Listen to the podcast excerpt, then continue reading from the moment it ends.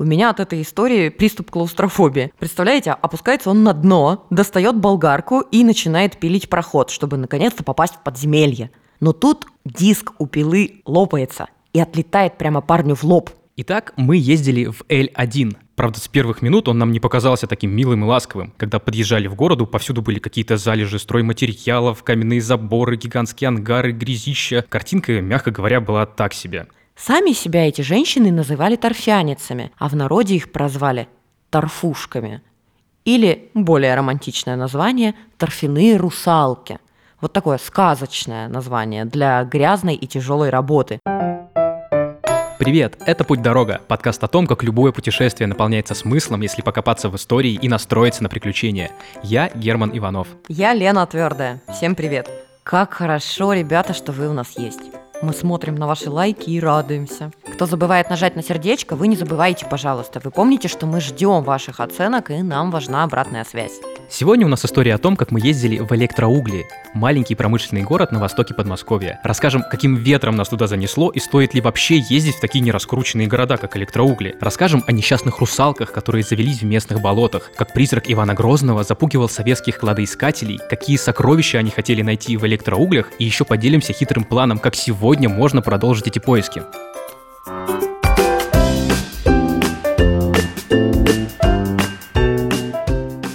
мы вообще забыли в электроуглях?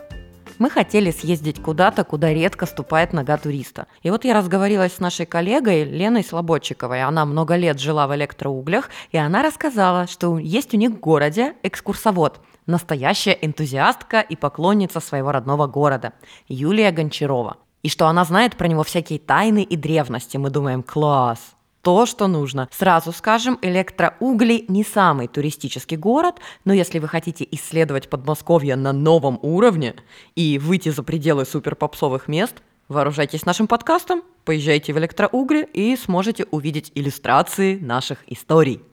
А история у города такая. Электроугли промышленный город, где в советское время из угля и графита делали электрические щетки, проводники тока для двигателей подводных лодок, истребителей, космических ракет и другой техники. Конечно, сейчас тут совсем не такие масштабы, как раньше, но производство более-менее сохранилось. Сам город очень маленький. Википедия пишет, что тут живет всего 20 тысяч человек, но местные его очень любят. Юлия называет электроугли очень ласково – городом Эль. Я когда у нее на страничке прочитала, что она его так называет, это для меня стало последним аргументом в пользу поездки. Так меня это тронуло вообще. А города Эль находятся в восточном Подмосковье. Это электроугли, электросталь и электрогорск. Я их так нежно, любовно называю города Эли. Вот город Эль номер один – это электроугли, потому что он находится довольно близком, самом близком расположении от Москвы. Дальше Л2 – это город электростали, Л3 – Электрогорск. Итак, мы ездили в Л1, Правда, с первых минут он нам не показался таким милым и ласковым. Когда подъезжали в городу, повсюду были какие-то залежи стройматериалов, каменные заборы, гигантские ангары, грязища. Картинка, мягко говоря, была так себе. А еще мы видели целое поле столбов линий электропередач. Ими было утыкано все поле, как будто эти башни здесь высадили вместо деревьев. Все это выглядит так, как будто это футуристический лес с проводами вместо веток и листьев. Смотрится очень необычно, но совсем неуютно. Да еще и встречу с Юлией мы назначили на железнодорожной станции. Раньше мы бывали на железнодорожных станциях симпатичных. В Дмитрове в самом первом выпуске в первом сезоне мы рассказывали о фотогеничном красивом здании вокзала. А здесь просто платформа, кругом серость, да еще и дождь полил, когда мы приехали. Но привокзальная малюсенькая площадь оказалась не так проста, какой кажется с виду. Это сейчас здесь не души, особенно в обед, когда электрички не ходят. А в 18 веке здесь была рыночная площадь. И продавали на ней, что вы выдумали, кирпичи. Их делали жители местных деревень, тут были залежи белой глины. Работали кустарным способом, то есть лепили кирпичи кто как умел. Местные кирпичники съезжались по выходным на эту площадь и начинали торговлю.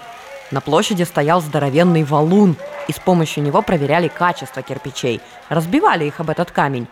И если кирпич разбивался с первого раза, значит, ну, такой кирпич не очень качественный, можно и подешевле его продавать.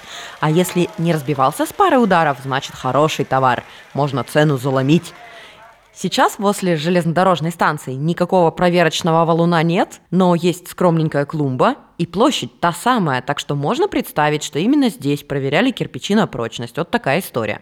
Под конец дня все удачливые торговцы шли пировать в трактиры. Трактиров было много вдоль центральной улицы, которая рядом. Сейчас здесь нет ни одного злачного места. Все изменилось до неузнаваемости. Обычные сельские дома и магазины. А 300 и 200 лет назад здесь была веселуха. Просто дым коромыслом продал кирпичей и пошел всю выручку тут же пропил. И, кстати, электроугольная история города началась тоже в трактире. Это как-то вообще очень по-русски, и все важные вопросы решать во время пьянок. В 1899 году никаких электроуглей еще не было. Была деревня Кудинова, и в нее приехал предприимчивый француз Артур Бассе, а в голове у него была идея для стартапа. И Артур Боссе приезжает, как раз заходит в трактир и говорит трактирщику, собери ко мне мужиков, друг любезный, собирает крестьян, мужчины приходят туда, он ставит пять ведер водки и говорит, Муж, мужики, хотите хорошо жить?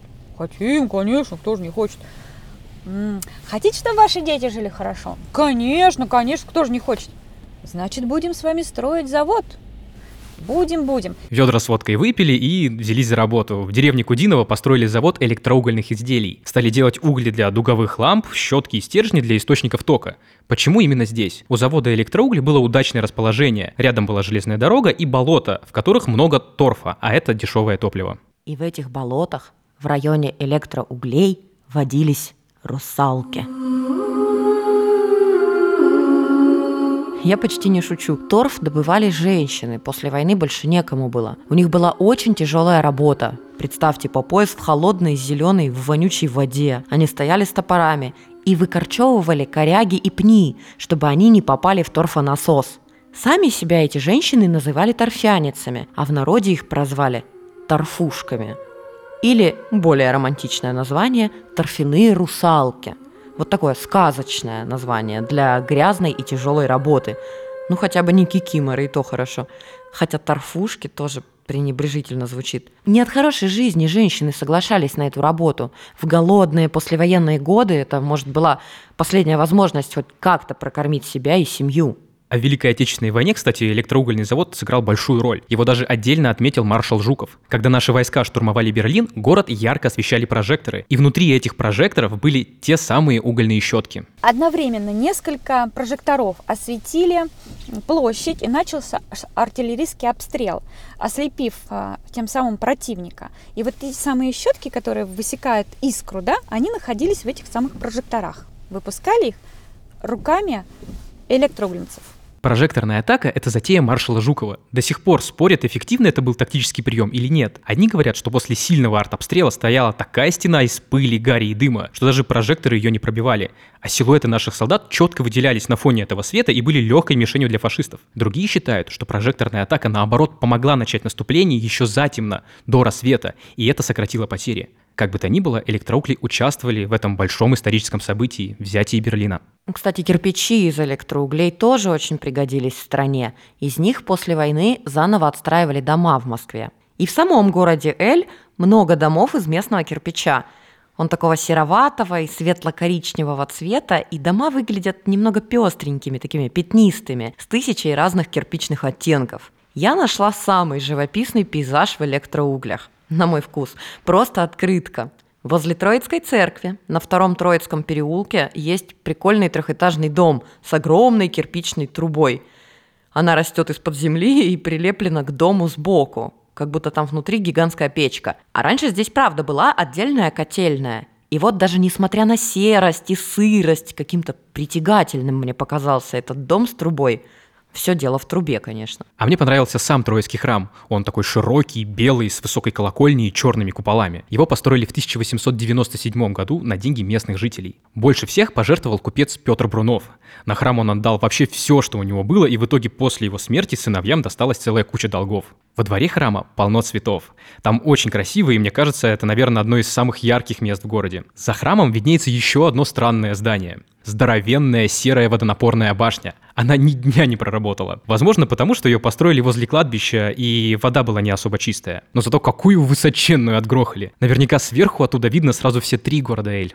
Петр Брунов не только храм отстроил, он вообще хотел город максимально украсить и не жалел последних денег.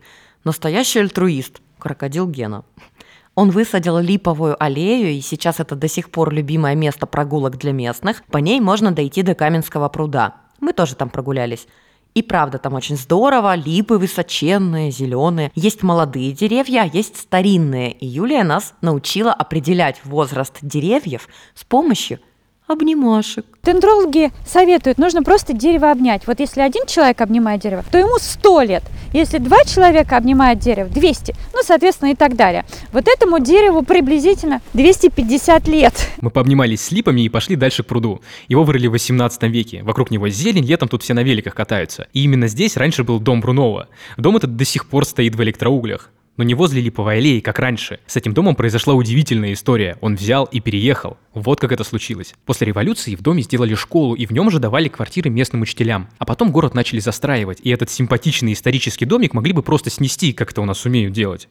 Но в электроуглях дом пожалели, и он переехал на новое место прямо вместе с учителями. Причем как переехал? Бревна пронумеровали, дом разобрали, перевезли на телегах, а потом собрали заново. Нам удалось проникнуть во двор этого дома. Он сейчас за глухим некрасивым забором, за которым его совсем не видно. И туда просто так не попасть. Но мы договорились с жильцами.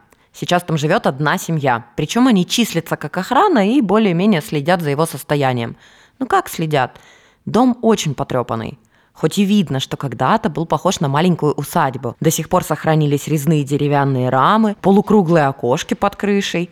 Но запущенный. Мне показалось, что в нем вообще нет никаких коммуникаций. Бревенчатый дом, в котором непонятно, как эта семья вообще живет. Но Юлия сказала, там есть и свет, и тепло, все нормально. Наверное, такое впечатление было, потому что уж очень день был пасмурный. Дождь, холодно, мокро, промозгло и обветшалый дом. Зябкая картинка. Еще и ребенок выскочил нас встречать, слишком легко одетый. Холодно было на него смотреть. Возможно, в солнечную погоду дом выглядит уютным, но в ненастье только хозяйскому псу было весело. Я разглядел интересную штуку. На бревнах дома до сих пор остались номера, как их обозначали перед тем, как разобрать. Местные любители истории мечтают, чтобы в этом доме был музей Бруновых, но пока все так, как есть. Спасибо, что хотя бы не снесли. Но не со всеми архитектурными памятниками в электроуглях обошлись так же вежливо. Был тут как-то целый дворец усадьбы Каменка 18 века, и это самое загадочное место в городе Эль. Все тот же Брунов купил его в свои лучшие времена, но не стал содержать, а просто оставил как есть. Его больше интересовали фабрики, храмы и школы.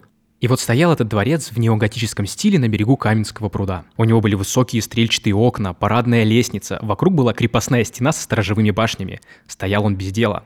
А в советское время в нем сделали техникум и столько раз перестроили, что от былого величия мало что сохранилось. Только на одном из фасадов с торца остались очертания старых готических окон. Их можно увидеть, если смотреть со стороны улицы Малой Прудной. Так вот, таинственная легенда. В 16 веке в этих краях жил опричник Ивана Грозного Малюта Скуратов. Он был одним из самых преданных и жестоких слуг царя. Он разоблачал изменников, бояр, которые недовольны были царской властью. На допросах устраивал страшные пытки, выбивал показания, устраивал казни. В общем, он был очень опасный и очень полезный человек в свите царя. И вот рассказывают, что в этих местах, где потом появилась усадьба Каменка, Скуратов прорыл подземный ход.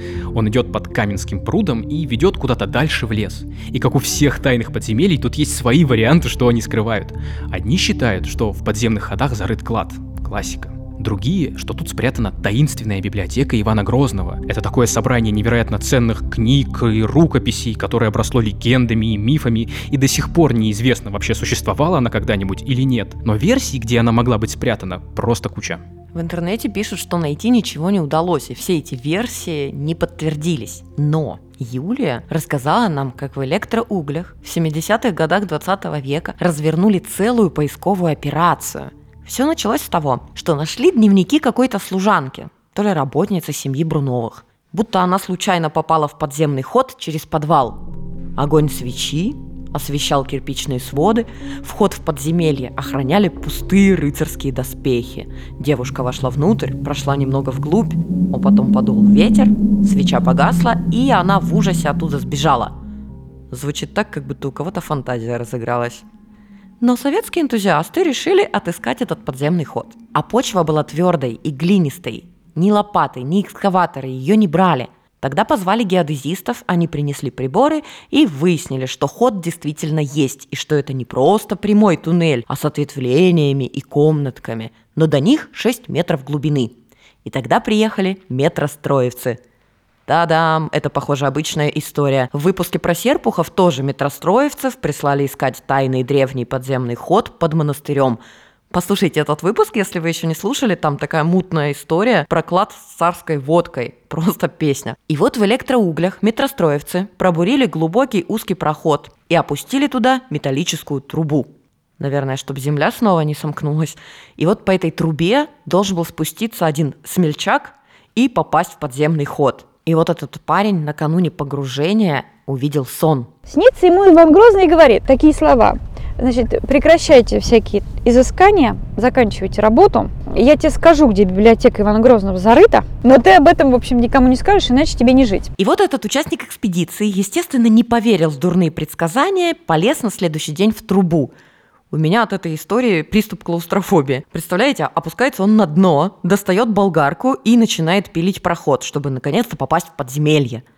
Но тут диск у пилы лопается и отлетает прямо парню в лоб – его потом достали, вызвали скорую, а он оказался жив. Отделался легким испугом. А дальше работы резко решили прекратить, и вообще непонятно, почему все закончилось. То ли все резко одумались, типа, народ, что мы вообще тут делаем, зачем нам этот дурацкий подземный ход, сколько можно рыться в этой глине. Взяли все и разошлись.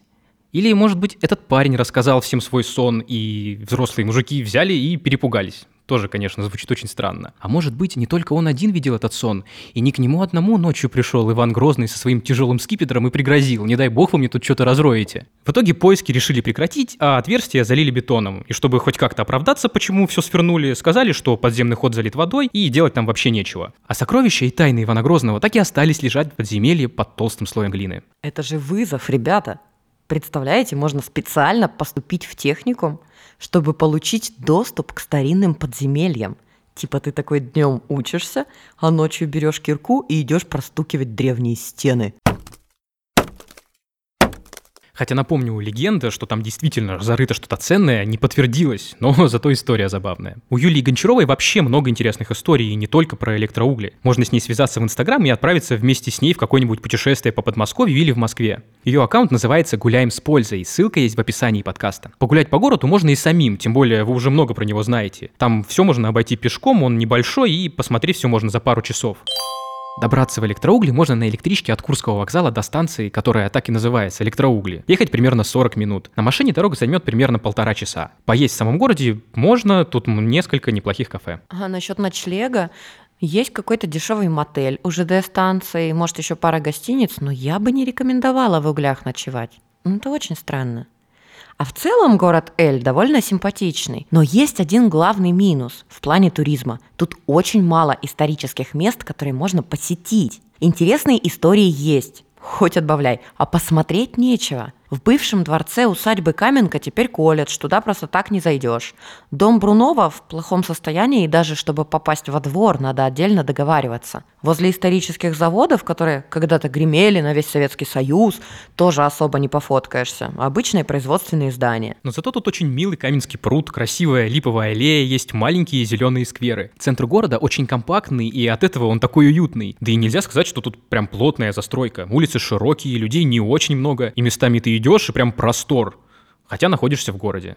Трехэтажные домики из местного светло-коричневого кирпича клевые. В общем, город Эль – это место со своей особой атмосферой, а если узнать его прошлое, то и сам он откроется с неожиданной стороны. Конце выпуска послушайте стихи Эдуарда Успенского. Его когда-то тоже удивил этот город Эль. Читает Юлия. Я ехал по трассе Владимир-Москва и вдруг на плакате увидел слова «Электроугли». 10 км сверкнули они и исчезли во мгле. И сотни вопросов явилось ко мне. Люди души в своем граде не чают. Как же зовут их, как величают? Электрогражданки, электрограждане, электроугольники и угольчане. Мозги у меня раскалились затылки – я срочно решил обратиться к Мурзилке. Ответьте, откуда на карте могли возникнуть когда-то электроугли? Откройте загадку электроуглей, не мучьте, скажите как можно скорей. Ну что ж, насколько я понял, во время поездки жителей электроуглей называют электроуглинцы. Так что вроде все, на все вопросы Успенского мы в нашем выпуске ответили.